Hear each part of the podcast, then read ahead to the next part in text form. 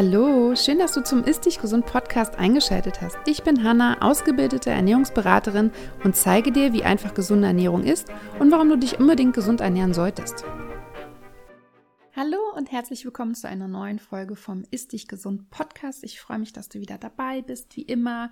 Und heute geht es um das Thema Wasser. Ich möchte dir beantworten, wie viel du eigentlich trinken solltest, ob man auch zu viel Wasser trinken kann, welches Wasser gut oder auch nicht gut ist und worauf man am besten beim Wasserkauf achten sollte. Wie bin ich zu dem Thema gekommen? Mich hat vor ein paar Wochen eine liebe Followerin darauf aufmerksam gemacht, dass ich ja noch gar nicht die, glaube ich, in meinen ersten Folgen angesprochene Folge über das Thema Wasser veröffentlicht habe und wo die jetzt sei. da fiel mir ein, stimmt, ich wollte ja mal eine Folge über Wasser machen und bin dann irgendwie davon abgekommen, warum auch immer. Also dachte ich mir, mache ich das jetzt einfach mal und habe meine Follower gefragt, was sie denn alles wissen möchten. Und dabei kamen super viele Fragen zu dem Thema. Ich war echt überrascht, wie hoch da das Interesse ist. Und deswegen starten wir jetzt mal. Vorneweg kann ich schon mal sagen, ich weiß jetzt auch, warum das Interesse so hoch ist, weil meine Recherche gar nicht so einfach war und es natürlich ganz viele ja, Infos im Internet zu diesem Thema gibt, aber sie auch echt schwer zu durchschauen ist, wie das Ganze jetzt so ist, was richtig ist, was falsch ist. Und deswegen starten wir jetzt erstmal mit dem allgemeinen Teil, warum Wasser so wichtig für uns ist und wie viel man trinken sollte, ob man auch zu viel trinken kann und so weiter. Also, Wasser ist essentiell für uns, da wir tatsächlich zu circa 65 Prozent aus Wasser bestehen. Das heißt, es ist wichtig für uns, dass wir Wasser aufnehmen, denn sonst würden wir ganz einfach verdursten. Säuglinge bestehen sogar bis zu 70 Prozent aus Wasser. Unser Körper scheidet dauerhaft Flüssigkeit aus, also durchs Atmen, über die Haut oder auch über die Toilettengänge. Und deswegen sollten wir auch regelmäßig Flüssigkeit zu uns nehmen. Ein Zeichen dafür, dass wir Wasser benötigen, ist Durst. Das ist allerdings ein Zeichen dafür, dass wir bereits dehydriert sind. Ja, also wenn wir dieses Durstgefühl bekommen, dann haben wir meistens äh, schon ungefähr 0,2 bis 0,5 Liter zu wenig Wasser im Körper. Und das ist eigentlich ein Zeichen, dass wir ganz dringend was trinken sollten. Wir sollten mindestens, sagt man so, da gehen die Meinungen auch so ein bisschen auseinander, aber im Durchschnitt kann man sagen, man sollte ungefähr eineinhalb Liter am Tag trinken, da wir sonst mit Leistungseinbußen rechnen können. Wer es genau wissen möchte, wir sollten 30 bis 40 Milliliter pro Kilogramm Körpergewicht täglich trinken. Das kann jetzt ja jeder mal für sich selber ausrechnen und da sieht man schon, dass es wieder etwas Individuelles ist. Das kommt nämlich aufs Körpergewicht drauf an. Aber nicht nur das, sondern natürlich auch zum Beispiel, ob man Sport gemacht hat. Aber darauf komme ich später nochmal zurück. Die Frage kam ja, ob man auch zu viel trinken kann. Ja, man kann, aber dafür müsste man wirklich extrem viel trinken. Und zwar passiert das dann, wenn die Ausscheidungsfähigkeit der Nieren überfordert ist. Das nennt man dann Wasservergiftung. Und eine Untersuchung hat irgendwie gezeigt, dass die maximale Flüssigkeitsmenge, die ein Erwachsener aufnehmen kann, bei ca. 10 Liter liegt. Eine Wasservergiftung kann bei einem erwachsenen Menschen, der um die 70 Kilogramm wiegt, auftreten, wenn er in kürzester Zeit ungefähr 6 Liter Wasser trinkt. Und das Problem ist, oder die Gefahr darin besteht nicht in der Menge der Flüssigkeit, also in diesen 6 Litern, sondern in der Zusammensetzung. Also wenn man 6 Liter oder mehr in wenigen Stunden aufnimmt, bringt es halt den Salzhaushalt durcheinander. Und im Endeffekt erleidet man dann eine Natriumarmut. Wasser dringt vermehrt in die Körperzellen ein und dadurch entstehen halt Ödeme. Und diese Wassereinlagerungen lösen halt Schwellungen aus und vor allem im Gehirn können diese Ödeme oder diese Wasserschwellungen oder diese Schwellungen lebensgefährlich sein. Es kommt aber sehr eher selten vor. Viel häufiger passiert es tatsächlich, dass wir zu wenig trinken. Und Zeichen, dass wir zu wenig trinken, sind unter anderem, wie ich schon gesagt habe, Durst, aber auch Kopfschmerzen, Verstopfungen Muskelkrämpfe oder Mundtrockenheit, aber auch so Konzentrationsstörungen zum Beispiel. Und wie ich schon vorher erwähnt habe, ist, wenn wir Durst bekommen, eigentlich ein Zeichen, dass wir schon dehydriert sind. Das heißt, wir sollten nicht erst trinken, wenn wir Durst haben, sondern einfach präventiv trinken. Und das machen zum Beispiel Kinder sehr häufig. Die trinken regelmäßig über den Tag verteilt einfach kleine Schlucken Wasser. Könnt ihr ja mal beobachten, wenn ihr Kinder in eurer Nähe habt. Ich persönlich denke immer noch, dass es sehr, sehr individuell ist. Jeder braucht unterschiedlich viel Wasser. Wie gesagt, unter einem Milliliter auf jeden Fall, eigentlich unter anderthalb Liter am Tag sollte man nicht kommen. Ich bin zum Beispiel jemand, ich habe auch sehr selten Durst und ich trinke auch relativ wenig für, mein, für meine Körpergröße und mein Körpergewicht. Ich brauche aber anscheinend auch nicht so viel wie andere. Also ich kenne viele, die drei bis vier Liter trinken. Das schaffe ich gar nicht. Also ich trinke zum Beispiel maximal zwei Liter am Tag und das, ich komme damit klar. Ich habe da keine Kopfschmerzen, ich habe keine anderen Probleme und ich glaube auch hier ist es sehr, sehr individuell, wie alles andere, was das Thema Ernährung auch betrifft. Jeder Körper ist anders, jeder Körper braucht unterschiedlich viel und auch da ist es wieder ganz wichtig, einfach mal wirklich zu, darauf zu achten, hat man regelmäßig Durst am Tag. Bei mir ist zum Beispiel auch so, ich habe dann gar nicht so dieses Durstgefühl, dass ich Lust auf Wasser habe, sondern ich habe sehr oft ja so Appetit auf Obst, auf frisches Obst, zum Beispiel Äpfel. Und daran merke ich dann eigentlich, dass mir Flüssigkeit fehlt, weil wir nehmen natürlich Flüssigkeit nicht nur über Wasser oder Getränke auf, sondern auch über unsere Nahrung. So, wer Sport macht, hat natürlich einen erhöhten Bedarf, denn wir schwitzen ja auch mehr und da kommt es natürlich auch immer auf die Intensität drauf an. Also es ist natürlich ein Unterschied, ob, ob ich jetzt Yin-Yoga mache und mich eigentlich dabei nur dehne und entspanne oder ob ich jetzt ein, ja, ein intensives Intervalltraining mache. Meine Empfehlungen sind da immer, dass man so zwei Stunden vorm Sport circa einen halben Liter trinken sollte. Nicht zu kurz davor, da man ja sonst einfach die ganze Zeit während des Sports oder der sportlichen Einheit auf Toilette rennt.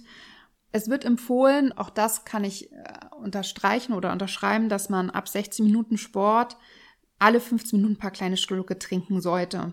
Ja, also wenn du länger als eine Stunde Sport machst, wäre es gut. Ich glaube, anderthalb Stunden sind auch noch okay, aber darüber hinaus, also wenn du länger als 90 Minuten Sport machst, solltest du auf jeden Fall darauf achten, dass du alle 15 Minuten ein bisschen Wasser zu dir nimmst. Äh, so ist es ja zum Beispiel auch bei den Marathonläufen, da gibt es diese Trinkstellen, wo man dann Wasser zu sich nehmen kann. Und ja, nach dem Sport ist natürlich auch wichtig, dass man einfach seinen Wasserhaushalt wieder auffüllt. Und da ist es zum Beispiel ganz wichtig, dass es nicht nur Wasser ist, sondern auch Mineralien und Kohlenhydrate. Vielleicht kennt ihr das Bier nach dem Marathon. Damit meine ich jetzt nicht das alkoholische Bier, sondern das alkoholfreie. Das enthält viele Mineralien zum Beispiel. Aber auch äh, was, was super ist, was ich sehr, sehr gerne empfehle und was auch wirklich gut funktioniert, ist eine Saftschorle. Also naturtrüber Apfelsaft mit ein bisschen Wasser mischen und einer Prise Meersalz hinein. Und so veränderst du übrigens auch die Wasservergiftung, weil einfach die Zusammenstellung des Wassers so gemacht, dass du nicht unter Natriumarmut leiden wirst, weil ja, wie gesagt, diese Prise Meersalz dabei ist. Das erstmal allgemein. Äh, damit habe ich schon mal ein paar Fragen beantwortet, glaube ich. Und nun kommen wir zu dem, zu dem wirklich interessanten Thema, die Unterschiede beim Wasser. Eine Frage, die ganz häufig vorkam, war, Sprudelwasser oder stilles Wasser, was ist jetzt besser oder ist beides okay? Auf was sollte ich achten? Und im Endeffekt kann ich gleich vorne wegnehmen, beides ist in Ordnung. Sprudelwasser kann zu einem Blähbauch oder auch zu Aufstoßen oder zu einem Völlegefühl führen, muss aber nicht. Es regt auf jeden Fall auch den Speichelfluss im Mund an, da einfach durch dieses Sprudeln die Schleimhäute äh, im Mund mehr durchblutet werden. Deswegen sage ich mal, wer Magen-Darm-Probleme hat, sollte eher zu stillem Wasser greifen. Wer da keine Probleme hat, kann auf jeden Fall Sprudelwasser trinken. Auch da würde ich sagen, es ist sehr individuell. Einfach mal ausprobieren, was einem besser gefällt. Ich persönlich trinke zum Beispiel lieber Sprudelwasser einfach, weil ja, ich stilles Wasser sehr langweilig finde und dieses Sprudeln sehr gerne mag. Und ich bekomme davon keine Magen-Darm-Probleme. Ich habe damit überhaupt keine Probleme. So, Kommen wir zur nächsten Fragestellung. Ist Leitungswasser wirklich gesund oder nicht? Kann ich Leitungswasser trinken oder nicht? Ich war mir am Anfang, bevor ich recherchiert habe, auch nicht so ganz sicher, weil es gibt ja ganz viele Themen zu. Da sind bestimmte Mineralstoffe in bestimmten Höhen drin, die eher dann gesundheitsschädigend sind. Was ist mit den Hormonen und mit den Medikamentenrückständen? Und habe dann natürlich jetzt angefangen zu recherchieren und war dann auch etwas überrascht, was dabei herausgekommen ist. Deswegen ist, glaube ich, ganz interessant jetzt. Also, wie der Name vermuten lässt, kommt Leitungswasser aus der Wasserleitung. Und die Wasserwerke bereiten es auf, bevor es halt in die Rohre gepumpt wird. Vorteil vom Leitungswasser ist, man spart Geld und vermeidet Abfall. Experten gehen davon aus, dass Leitungswasser gesund ist, genauso gesund oder ebenso gesund wie zum Beispiel in Flaschen abgefülltes Wasser. In Deutschland gibt es strenge Kontrollen von Leitungswasser und laut Trinkwasserverordnung ist auch der Einsatz von zum Beispiel Chlor erlaubt, um Leitungswasser aufzubereiten bzw. es zu säubern. Die Menge unterliegt in Deutschland gesetzlichen Vorschriften. Wer aber da sicher gehen möchte, dass die Werte auch wirklich alle im Normbereich liegen und nichts Schlimmes im Wasser enthalten ist, oder wer zum Beispiel kleine Kinder im Haushalt hat oder gerade schwanger ist, kann das Leitungswasser natürlich auch abkochen oder einen Aktivkohlefilter nutzen. Dazu sage ich aber später nochmal was. Leitungswasser gehört grundsätzlich zu den am häufigsten und sorgfältigsten kontrollierten Lebensmitteln. Das ist tatsächlich so. Für das Wasser aus dem Hahn gelten sogar strengere Vorschriften, also zum Beispiel die Pestizidgrenzwerte, als das für in Flaschen abgefülltes Mineralwasser. Denn man sagt halt, dass das Wasser aus der Leitung muss halt ein Leben lang getrunken werden können, ohne dass man davon irgendwelche gesundheitlichen Schäden davon trägt. Das Besondere ist, es wird beim Ausschank kontrolliert, also in dem Zustand, in dem es später auch getrunken wird, während das Wasser in den Flaschen zwar bei der Abfüllung geprüft wird, aber nach Transport und Lagerung aber nicht nochmal getestet wird. Und gefährlich ist dadurch also das Leitungswasser auf gar keinen Fall. Und selbst der Chromgehalt, den die Stiftung Warentest in einem Vergleich von Mineralwasser und Leitungswasser in den meisten Leitungswasserproben fand, war so gering konzentriert, dass es nur ein äußerst geringes Risiko darstellt. Aber ein Risiko gibt es, nämlich wenn du im Altbau wohnst, mit teil- oder unsanierten Rohren, dann solltest du aufpassen und wahrscheinlich einfach wirklich mal dein Leitungswasser testen lassen. Da besteht nämlich die Gefahr von Legionellen. Das sind halt Bakterien, die äh, bei so Wassertemperaturen von 20 bis 40 Grad besonders gut gedeihen. Das heißt vor allem im Sommer und die ernähren sich vor allem auch von Kalk und können halt diese Legionärskrankheit übertragen. Aber auch da gesetzlich verpflichtet müssen halt alle Vermieter das Trinkwasser alle drei Jahre lang auf Legionellen überprüfen lassen. Das heißt, auch da solltet ihr eigentlich abgesichert sein. Wer sich da aber unsicher ist, kann einfach mal den Vermieter oder die Hausverwaltung ansprechen und sich einfach nach den Rohren mal erkundigen und schauen und auch vielleicht mal nach dem Testergebnis fragen. Und wer halt ganz sicher gehen möchte, dass sein Leitungswasser qualitativ einfach unbedenklich ist, weil zum Beispiel damit Säuglingsnahrung angemixt wird oder wie gesagt kleine Kinder im Haushalt sind oder eine Schwangerschaft vorhanden ist, kann sich auf den Internetseiten der Wasserversorgungswerke der jeweiligen Stadt, wo du wohnst, da kannst du dich informieren. Und es gibt sogar solche Testkits für zu Hause, die man sich bestellen kann. Da gibt es verschiedene Anbieter online und dann kannst du einfach damit auch dein Wasser testen. Soweit ich herausgefunden habe, für Berlin ist es so, dass die Berliner Wasserbetriebe ähm, eine Bleianalyse für rund, glaube ich, ungefähr 16 Euro machen. Und bei Haushalten, in denen Schwangere oder Säuglinge wohnen, bezahlt man tatsächlich auch nichts. Also auch da könnt ihr euch mal informieren, wie das bei eurer Stadt so ist und könnt einfach mal schauen, ob ihr dort euer Wasser testen lassen könnt oder ob ihr euch ein Testkit für zu Hause bestellt. So, und jetzt kommen wir zu einem Thema, was auch sehr häufig gefragt wurde. Was ist jetzt mit den Hormonen im Wasser? Von denen habe ich ja noch nicht gesprochen. Also, das Problem bei den Hormonen ist, dass der Gesetzgeber kein, ja, kein Grenzwert für Hormone im Leitungswasser vorschreibt. Es gibt also keine regelmäßigen Überprüfungen der Gewässer oder des Trinkwassers auf Hormonrückstände. Messungen belegen allerdings, dass sich regelmäßig Hormone oder auch Arzneimittel in unseren Gewässern nachweisen lassen. Ich muss aber sagen, dazu habe ich auch unterschiedliche Quellen gefunden beim Recherchieren. Also einmal gibt es Messungen, wo Hormone oder Arzneimittel nachweisbar sind und dann gibt es Messungen, wo gar nichts nachweisbar ist, also wo nichts gefunden wurde und dann gibt es Messungen, wo die äh, ja, die einfach nur ganz, ganz geringe Mengen gefunden haben. Jetzt ist halt die Frage, wie kommen denn die Hormone und die Arzneimittel überhaupt da rein? Das ist halt das Problem, dass die Verbraucher teilweise Medikamente oder auch andere Substanzen, also ja, also Medikamente im ersten Fall einfach in die Toilette schmeißen oder auch zum Beispiel die Antibabypille nehmen und dann beim Toilettengang geringe Mengen, Hormonmengen einfach ausgeschieden werden, das halt einfach ins Grundwasser wieder, ne, ähm, also über die Kläranlage ins Grundwasser sickert und dann einfach wieder mit aufgenommen wird. Und dadurch, dass es dafür keine Grenzwerte gibt und auch keine Untersuchungen veranlasst werden, ist das halt einfach so ein Kreislauf, wo immer wieder die Stoffe vorkommen. Das heißt, einmal in dem Wasserkreislauf angekommen, werden sie halt auch immer wieder auch im Leitungswasser zu finden sein. So, jetzt könnte man ja sagen, ja gut, wenn da Hormone zu finden sind, dann ist das doch, sollten die doch herausgefiltert werden oder untersucht werden. Das Problem ist, dass diese, diese Mengen, hatte ich ja schon gesagt, sehr, sehr gering sind und die Aussage dazu ist, dass sie halt nicht gesundheitsschädigend sind. Das Problem ist halt, dass man einfach keine Langzeituntersuchung hat. Also man hat keine Datengrundlage, was das langfristig für uns bedeutet. Und deswegen ist es einfach schwer zu sagen, was es bedeutet. Wissenschaftlich ist auf jeden Fall erwiesen, dass Hormone den Stoffwechsel und die Körperfunktion beeinflussen. Und in diesem Zusammenhang wurde bereits beobachtet, dass insbesondere in Flüssen oder Seen in der Nähe von Klärwerken die Fischpopulation verweiblicht wurde durch diese Hormone und dadurch die Fortpflanzung der Fische gestört wurde. Also Tatsache ist ja auch, dass sich Hormone wie zum Beispiel Östrogen in deutschem Trinkwasser nachweisen lassen. Also das hatte ich ja schon gesagt. Das Problem ist aber, wie gesagt, dass man aktuell nicht einschätzen kann, ob es langfristig gesehen gesundheitliche Folgen für uns haben kann. Man kann diese Medikamente und diese ganzen Stoffe, die man nicht in diesem Wasser haben will und die Hormone durch technische Filtersysteme aus dem Leitungswasser entfernen. Hier eignen sich zum Beispiel Aktivkohle-Blockfilter oder auch das Prinzip der Umkehrosmose. Dazu sage ich auch gleich nochmal was.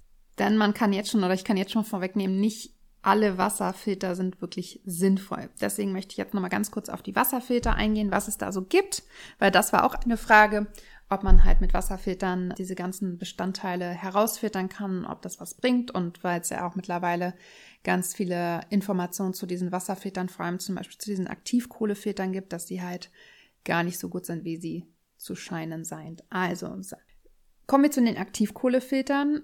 Das ist ein, wie der Name auch schon sagt, Filter mit Aktivkohle gibt es als Tisch, aber auch als Einbaufilter unter der Spüle.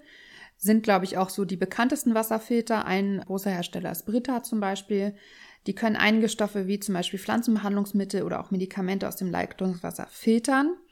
Andere Stoffe wie zum Beispiel Blei, Nitrat und Kalk bleiben jedoch im Leitungswasser vorhanden. Also sie können nicht alles herausfiltern. Und es gibt einige Kritikpunkte. Einmal ist Aktivkohle ein optimaler Nährboden für Mikroorganismen. Das heißt, ist der Filter länger in Benutzung oder steht das Wasser im Behälter ein bisschen länger, können sich da halt Keime drin vermehren. Und das ist, glaube ich, auch einer der größten Kritikpunkte, die ich so gefunden habe. Und bei den Tests wurden in diesem gefilterten Wasser schon Keimzahlen gemessen, welche die Grenzwerte der Trinkwasserverordnung um mehr als das hundertfache überschritten hat. Das heißt, das gefilterte Wasser war, hatte höhere Keimzahlen als, als das nicht gefilterte Wasser. Und ja, das war einmal das Bayerische Landesamt für Gesundheit und Lebensmittelsicherheit, das das herausgefunden hat. Und dann gab es irgendwann auch nochmal eine NDR-Sendung Markt, die auch eine hohe Verkeimung von Wasserfiltern festgestellt hat. Das war 2018. Also wenn ihr danach suchen wollt, sucht man nach diesen beiden Berichten. Dann ist ein weiteres großes Problem, dass man eigentlich gar nicht weiß, wann der Filter so wirklich verbraucht ist. Das kann man als Verbraucher bei den Tischfiltern wie bei Brita nicht wirklich gut überprüfen. Das Problem ist, wenn der Filter halt erschöpft ist, das heißt, wenn er aufgebraucht ist, kann es zu einem sogenannten Durchbruch kommen und die gesammelten Stoffe werden dann konzentriert wieder ins Wasser abgegeben. Ja, das ist eigentlich so das größte Problem. Dann gibt es die Ionenaustauscher und das ist eine andere Möglichkeit, Wasser zu filtern. Bei dem Prinzip werden Ionen gleicher Ladung ausgetauscht. Also so können zum Beispiel im harten Wasser positive Calcium-Magnesium-Ionen, also in Klammern, das bedeutet Kalk, durch positiv geladene Natrium ersetzt werden. Auch bei Blei und Nitrat können mit diesem Prinzip durch Natrium- bzw. Chlorid-Ionen ersetzt und somit herausgefiltert werden. Ionenaustauschanlagen können zentral angebracht werden und somit das Trinkwasser eines ganzen Haushaltes enthärten oder auch als Patrone ähm, im Tischwasserfilter zum Einsatz kommen. Genau. Und hier ist es ähnlich wie beim Aktivkohlefilter. Es besteht eine relativ hohe Verkeimungsgefahr. Ja, laut Verbraucherzentrale Hamburg sind die Anzeigen nicht ganz zuverlässig und die Verbraucher wissen nicht ganz genau, wann der Austauscher wirklich voll ist, das heißt, wann er gewechselt werden muss. Und auch hier ist dann wieder so, wenn der Austauscher, also der Ionenaustauscher voll ist, dann können halt wieder diese zurückgehaltenen Ionen plötzlich konzentriert ans Wasser abgegeben werden und dann hat man äh, ja schlechteres Wasser als vorher Endeffekt.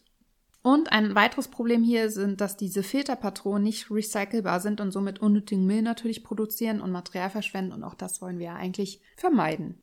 So, und dann gibt es noch ein drittes Filtersystem, das sind die Membran- oder Umkehrosmoseverfahren und die produzieren oder die liefern dir ganz extrem reines Wasser und zwar mit einer Hilfe von der elektronischen Pumpe wird das Wasser bei dem Verfahren nur in eine Richtung durch lästige Membran gepresst. Das heißt, so größere Stoffe wie Nitrat, Phosphat, Schwermetalle, chemische Stoffe zur Pflanzenbehandlung und äh, Schädlingsbekämpfung, aber auch wichtigere Mineralstoffe wie Kalzium, Magnesium werden da herausgefiltert. Also der filtert wirklich alles heraus. Das reine Wasser wird meistens in Laboren verwendet oder auch in der Raumfahrt.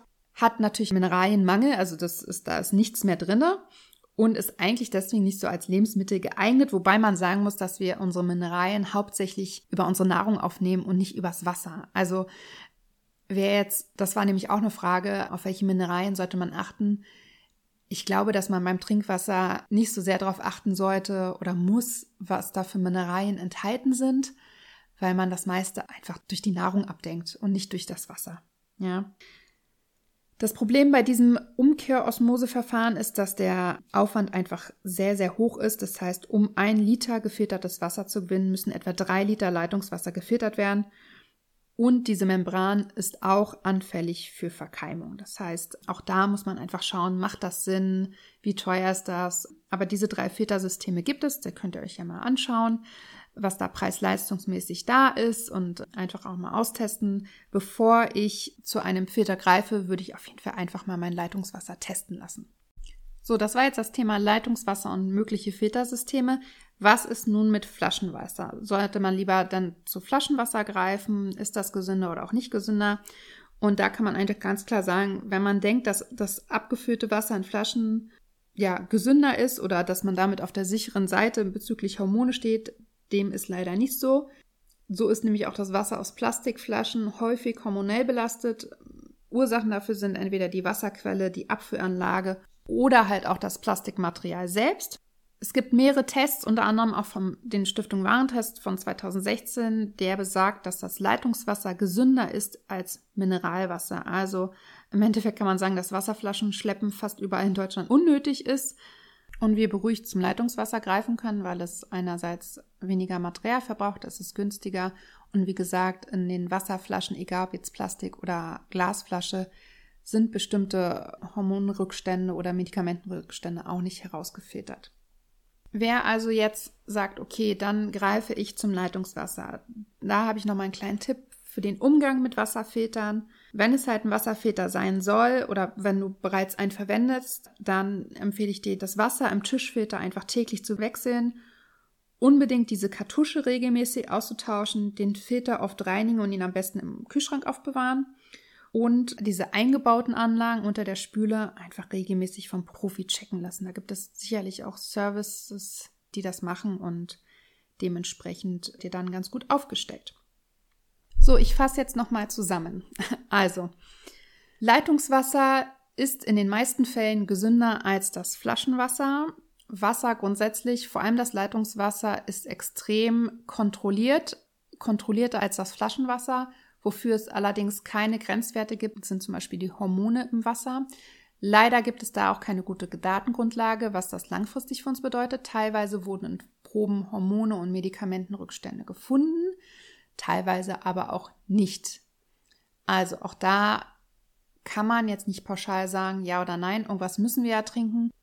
Grob gesagt kann man sagen, greift da lieber zum Leitungswasser, weil das ist auf jeden Fall nochmal weitaus kontrollierter als das Flaschenwasser und setz dich vielleicht mit dem Thema Filter auseinander und äh, nutze sie einfach richtig und achte darauf, dass du einfach, ja, wie eben schon gesagt, das oft wechselst und das Wasser nicht so absteht. Und dann bist du, glaube ich, auf der sicheren Seite. So, jetzt habe ich noch einige Fragen bekommen, die ich so innerhalb meiner Recherche nicht beantworten konnte oder jedenfalls nicht so in meinen Inhalt einbauen konnte. So, und die möchte ich jetzt nochmal extra beantworten. Es waren nämlich einige. Und zwar gab es die Frage nach Sulfat im Leitungswasser. Und Sulfat ist eine Schwefelverbindung, die vom Natur aus im Wasser und in den Boden vorkommt. Das Wasser löst beim Versickern durch die einzelnen Erdschichten sämtliche Mineralien aus der Erde und wird damit halt einfach angereichert. Und auch im Mineralwasser ist oftmals ein Sulfatgehalt vorhanden. Und die positiven Eigenschaften von Sulfat ist, die sollen den Geinfluss anregen und dadurch verdauungsfördernd wirken. Zudem ist der Mineralstoff am Bau der Proteine und an der Festigkeit von Haut und Haaren beteiligt. Das heißt, Sulfat im Wasser ist etwas Positives. Ein Sulfatmangel kann zu Hautproblemen führen, aber auch zu brüchigen Nägeln und zu Verdauungsproblemen. Und gerade bei Personen mit chronischen Verdauungsproblemen wird der Verzehr von sulfathaltigem Mineralwasser empfohlen. Also da könnt ihr einfach mal drauf schauen, wenn ihr Wasser aus Flaschen trinkt, ob da Sulfat enthalten ist. Es gibt einen Grenzwert von der Trinkwasserverordnung und der liegt bei 250 Milligramm pro Liter. Sulfat ist ein essentieller Mineralstoff für uns Menschen. Das heißt, wir müssen ihn zu uns nehmen. Unser Körper kann ihn nicht selber herstellen. Allerdings, die Leitungsdroge hat eine hohe Konzentration des Stoffes im Trinkwasser negative Auswirkungen und deswegen gibt es auch diesen Grenzwert. Also der Grenzwert ist nicht vorhanden, weil wir dadurch gesundheitliche Probleme erhalten können, sondern der Grenzwert ist gesetzlich vorgegeben, damit unsere Leitungsrohre nicht kaputt gehen. Kommen wir zur nächsten Frage. Enthält Leitungswasser weniger Mineralien als Mineralwasser? Laut Stiftung Warentest nein, das ist ein Mythos. Das hatte ich ja auch schon gesagt, Mineralstoffe nehmen wir eh hauptsächlich über die Nahrung auf und sind nicht so auf die Mineralien im Trinkwasser angewiesen. Das heißt, unser Trinkwasser muss nicht zwangsläufig Mineralien enthalten. Wenn es das tut, dann ist das in Ordnung und ist auch okay. Aber wir müssen quasi nicht unsere Mineralien über unser Trinkwasser abdecken. Das schafft man eh nicht. Deswegen auch zur nächsten Frage, auf welche Stoffe sollte man achten? Du musst eigentlich auf nichts achten. Das Einzige, wo ich vielleicht sagen kann, darauf solltest du achten, ist, wenn du Schilddrüsenprobleme hast und das Wasser, also das Mineralwasser einfach zum Beispiel Jod enthält. Da würde ich einfach vorsichtig sein. Und ansonsten würde ich einfach darauf achten, dass dir das Wasser gut schmeckt, dass du es gut verträgst. Ja, also jetzt Sprudel oder stilles Wasser. Du kannst dir auch überlegen, ob du zu Leitungswasser greifst. Ich persönlich mag den Geschmack leider von Leitungswasser überhaupt nicht. Und ich habe echt schon viel probiert. Auch mit den Filtersystemen mag ich ihn leider nicht, deswegen greife ich zu Sprudelwasser aus der Flasche. Aber da ist ja auch jeder anders und jeder ist geschmacklich anders. Deswegen gab es auch noch eine Frage, welche Anteile von Magnesium sollten enthalten sein? Es muss kein Magnesium enthalten sein und das, was enthalten ist, ist völlig in Ordnung. Also auch da muss man wirklich nicht drauf achten. Du deckst dadurch nicht deinen Tagesbedarf. Wenn da kein Magnesium enthalten ist, wirst du aber auch keinen extrem hohen Mangel irgendwie entwickeln. Von daher auch da wirklich einfach schauen, welches Wasser ist für dich am sinnvollsten in Bezug auf, was ist am einfachsten, wo musst du vielleicht, äh, hast, hast am wenigsten Materialien oder Abfall und so weiter. Dann kam eine Frage, während des Essens trinken ja oder nein? Gibt es da einen Unterschied? Also da scheiden sich ja auch so ein bisschen die Geister. Grundsätzlich kannst du ganz normal während des Essens trinken, wenn dir danach ist. Es hilft dir auch manchmal, da wir ja dazu neigen, eher zu wenig zu kauen und das Wasser einfach den Nahrungsbrei auch dadurch einfach nochmal verflüssigt, ist das für unseren Körper teilweise sogar einfacher, die Nahrung ja besser zu verarbeiten, wenn wir dazu Wasser trinken. Auch da einfach schauen, dass du über den Tag verteilt einfach genug trinkst und nicht immer nur zum Essen. Aber grundsätzlich gibt es auch da keine Festregel, ob du jetzt zum Essen Wasser trinken solltest oder nicht. Die meisten Menschen, würde ich sagen, trinken etwas zum Essen. Kann man statt Wasser auch ungesüßten Tee trinken? Ja, natürlich. Also ob jetzt ungesüßten Tee oder Wasser macht keinen Unterschied, außer geschmacklich natürlich, aber du kannst auch statt Wasser ungesüßten Tee trinken. Dann kam eine Frage, ob man abends trinken sollte, wenn man noch Durst hast. Ja, auf jeden Fall. Wie ich schon gesagt habe, Durst ist ein Zeichen dafür, dass du eher dehydriert bist. Und warum sollte man abends nicht trinken? Natürlich kann es dadurch passieren, wenn man abends sehr viel trinkt, dass man nachts nochmal raus muss auf Toilette, aber das ist dann halt so. Aber ich würde dann eher was trinken und meinen Körper nicht dehydrieren, weil wir über die Nacht hinweg ja sowieso dehydrieren, dazu sage ich auch gleich nochmal was, würde ich, wenn ich abends Durst verspüre, auf jeden Fall empfehlen, dass man nochmal was trinkt. Und in diesem selben Zug kam die Frage ab, wann sollte man abends nichts mehr trinken? Auch da gibt es keine Regel. Wenn dir nach Trinken ist, trinkst du was. Es gibt da keine Regel. Es ist nichts Negatives, wenn du kurz vorm Schlafengehen nochmal einen Schluck trinkst. Da passiert nichts. Und das Einzige, was natürlich passieren kann, ist, dass du, wie gesagt, nachts nochmal raus kannst. Und jetzt kommt eine Frage, sollte man vor dem Frühstück wirklich etwas trinken? Also, es wird ja ganz oft empfohlen, und das mache ich auch, dass man nach dem Aufstehen direkt erstmal ein warmes Glas Wasser trinkt, weil es einerseits die Verdauung anregt. Andererseits ist es aber auch ganz wichtig, weil ich, wie ich gerade auch schon gesagt habe, wir nachts dehydrieren. Wir schwitzen im Schlaf und äh, scheiden durch den Atem, über die Haut, über den Schweiß Wasser aus und das müssen wir natürlich wieder auffüllen und das machst du halt mit diesem Glas Wasser am Morgen. Und das Wasser ist natürlich auch ein ganz wichtiges Stoffwechselprodukt, nenne ich es jetzt einfach mal. Das heißt, es ist zum Beispiel, es gibt Vitamine, die wasserlöslich sind. Ähm, es ist also ganz wichtig, ne? Auch wir können relativ lange ohne Essen auskommen, aber nicht so lange ohne Trinken. Also wir verdursten schneller, als dass wir verhungern. Das heißt, Wasser ist wirklich essentiell für uns. Und deswegen ist es auch ganz wichtig, dass, dass wir einfach da auf einen guten Wasserhaushalt im Körper achten. Und deswegen macht es Sinn, morgens direkt nach dem Aufstehen etwas zu trinken. Dann war die Frage oder kam die Frage nach einem geeigneten, bezahlbaren Wasserfilter, der auch Hormonpartikel rausfiltern. Also alle drei Wasserfilter, die ich genannt habe oder Wasserfiltersysteme, die ich genannt habe, können das. Welcher jetzt geeignet und bezahlbar ist, das müsst ihr für euch selber entscheiden. Also ich habe jetzt keine Produktrecherche hier gemacht, das, weil jedes Budget ist anders, jeder hat eine andere Vorkehrung. Manche wollen Tischfilter, manche wollen welche für die Spüle. Also schaut euch einfach nach diesen drei Systemen um und schaut einfach, was für euch passend ist. Und die letzte Frage, sind drei Liter am Tag zu viel? Sie ist 1,77 groß und weiblich. Die Oma sagt, über 1,5 Liter spült Mineralien aus. Nein, das ist nicht so. Also drei Liter am Tag können durchaus in Ordnung sein, je nachdem, wie hoch dein Aktivitätsgrad sind. Das ist auf jeden Fall nicht zu viel. Ich hatte ja gesagt, wenn du in kürzester Zeit bei ungefähr 70 Kilo ungefähr 6 Liter trinkst, dann kann es zu einer Wasservergiftung kommen. Das ist aber passiert wirklich sehr, sehr, sehr, sehr selten. Meistens passiert das sowas bei Langstreckenläufen, die in großer Hitze stattfinden, wo jemand relativ viel in kürzester Zeit trinkt. Und 1,5 Liter spülen auf jeden Fall nicht die Mineralien auf so viel. Das, der Körper nimmt ja auch die Mineralien auf. Das wird nicht in so kurzer Zeit wieder in, in den Urin abgegeben. Von daher da keine Sorge. Und ja, das waren die Fragen. Ich hoffe, ich konnte alles so gut wie es geht beantworten. Natürlich konnte ich nicht alles aufklären, weil, wie, schon gesagt, die Datenlage da nicht, noch nicht eindeutig ist oder noch nicht ganz klar ist. Aber ich glaube, man hat eine ganz gute Idee gefunden, was jetzt vielleicht gesund ist und was nicht gesund ist. Und wenn du Feedback zu dieser Folge hast, dann schick mir die gerne entweder auf Instagram oder per Nachricht. Ansonsten freue ich mich natürlich über eine Bewertung auf Apple Podcast bzw. iTunes mit fünf Sternen und vielleicht auch einem kleinen Text dazu. Und wenn du Interesse an einem 1 zu 1 Coaching hast, ich habe mein Coaching-System oder mein Coaching-Programm gerade neu umgestellt, dann kannst du dich gerne bei mir bewerben, den Fragebogen ausfüllen und dann melde ich mich bei dir für ein kostenloses und unverbindliches Erstgespräch und dann schauen wir, ob wir zusammenkommen. Den Link zum Einzelcoaching findest du in den Shownotes sowie auch alle anderen Infos. Schön, dass du wieder dabei warst und bis zum nächsten Mal.